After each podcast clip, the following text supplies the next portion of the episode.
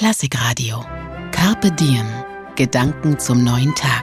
Mit Lucia Langrachor von der Katholischen Kirche. Guten Morgen. Die Herbst- und Winterzeit hat einen großen Vorteil.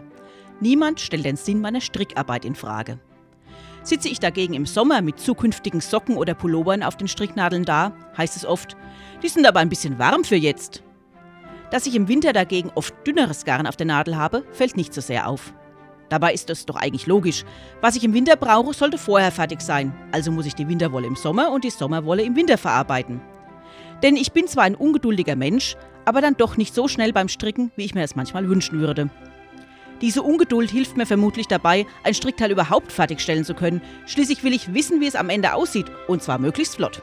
Masche für Masche geht es voran, auch wenn der Fortschritt nicht gleich zu erkennen ist.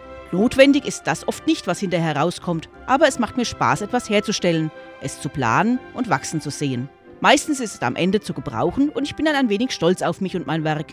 Das im Übrigen doch um einiges haltbarer ist als ein Kuchen, der ebenfalls geplant und hergestellt wird und dann ganz schnell gegessen, sodass der Stolz nicht so lange vorhalten kann. Daher habe ich im Sommer so manche anzügliche Bemerkungen in Kauf genommen und freue mich jetzt über meine warmen Socken. Carpe Diem. Gedanken zum neuen Tag. Immer um 20 nach 6 bei Klassikradio.